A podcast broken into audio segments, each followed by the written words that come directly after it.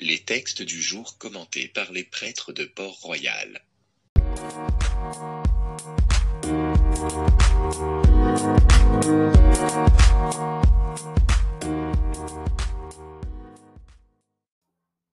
Évangile de Jésus-Christ selon Saint Matthieu. En ce temps-là, Jésus disait aux grands prêtres et aux anciens du peuple, Écoutez cette parabole. Un homme était propriétaire d'un domaine. Il planta une vigne, l'entoura d'une clôture, y creusa un pressoir et bâtit une tour de garde. Puis il loua cette vigne à des vignerons et partit en voyage. Quand arriva le temps des fruits, il envoya ses serviteurs auprès des vignerons pour se faire remettre le produit de sa vigne. Mais les vignerons se saisirent des serviteurs, frappèrent l'un, tuèrent l'autre, lapidèrent le troisième. De nouveau le propriétaire envoya d'autres serviteurs, plus nombreux que les premiers, mais on les traita de la même façon. Finalement, il leur envoya son fils, en se disant, Ils respecteront mon fils. Mais voyant le fils, les vignerons se dirent entre eux, Voici l'héritier. Venez, tuons-le, nous aurons son héritage. Ils se saisirent de lui, le jetèrent hors de la vigne et le tuèrent. Eh bien, quand le maître de la vigne viendra, que fera-t-il à ces vignerons? On lui répond, Ces misérables, il les fera périr misérablement. Il louera la vigne à d'autres vignerons, qui lui en remettront le produit en temps voulu. Jésus leur dit, N'avez-vous jamais lu dans les Écritures La pierre qu'ont rejetée les bâtisseurs est devenue la pierre d'angle. C'est là l'œuvre du Seigneur, la merveille devant nos yeux. Aussi je vous le dis, le royaume de Dieu vous sera enlevé pour être donné à une nation qui lui fera produire ses fruits.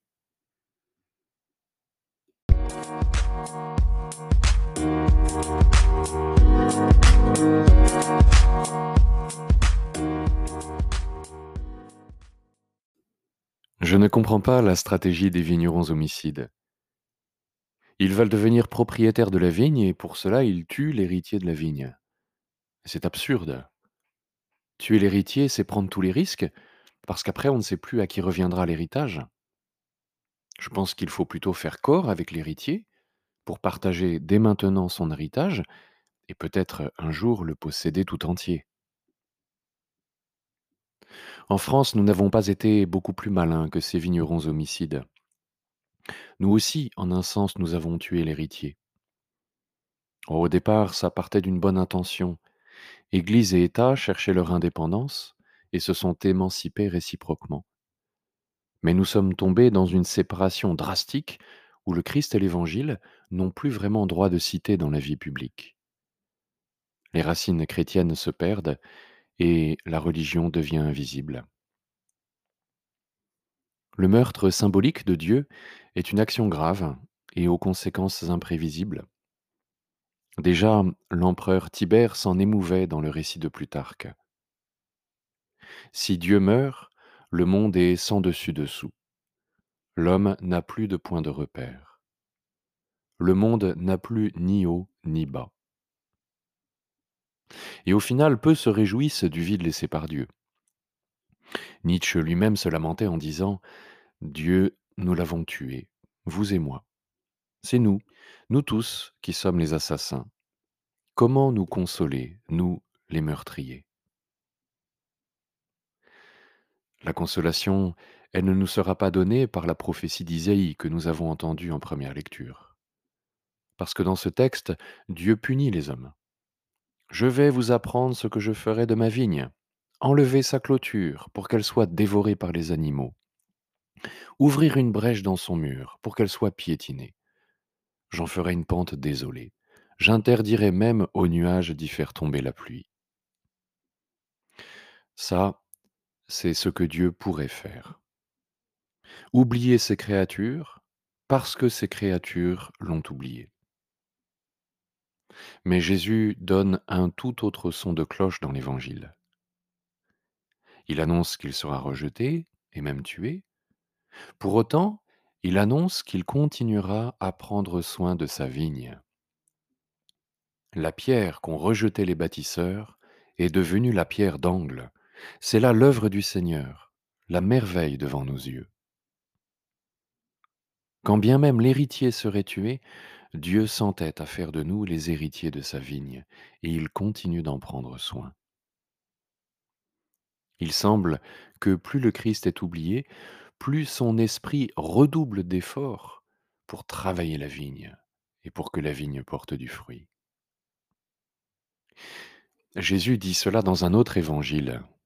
C'est en Luc au chapitre 13.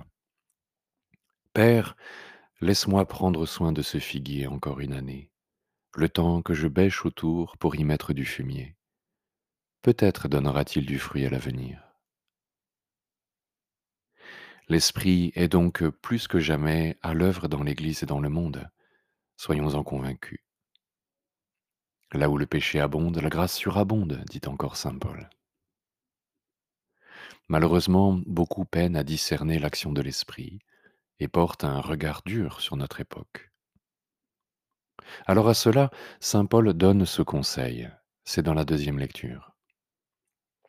Mes frères, tout ce qui est vrai et noble autour de vous, tout ce qui est juste et pur, tout ce qui est digne d'être aimé et honoré, tout ce qui s'appelle vertu et qui mérite des éloges, tout cela, prenez-le en compte, et le Dieu de la paix sera avec vous.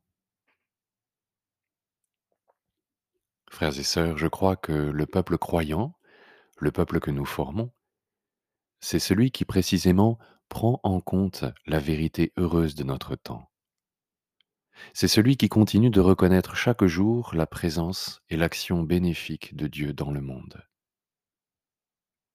Plus nous serons conscients de la protection et des soins que Dieu nous prodigue au quotidien, moins nous donnerons de prise à l'inquiétude ou à l'amertume. Oui, aujourd'hui encore, le Seigneur prépare la terre, il émonde la vigne, il monte une tour pour nous protéger des bêtes sauvages, il creuse un pressoir afin que nous puissions donner le meilleur de nous-mêmes, le meilleur vin. Alors, comme le dit encore Saint Paul, ne soyez inquiets de rien. Que la paix de Dieu garde vos cœurs et vos pensées dans le Christ Jésus. Et en toutes circonstances, rendez grâce. Amen.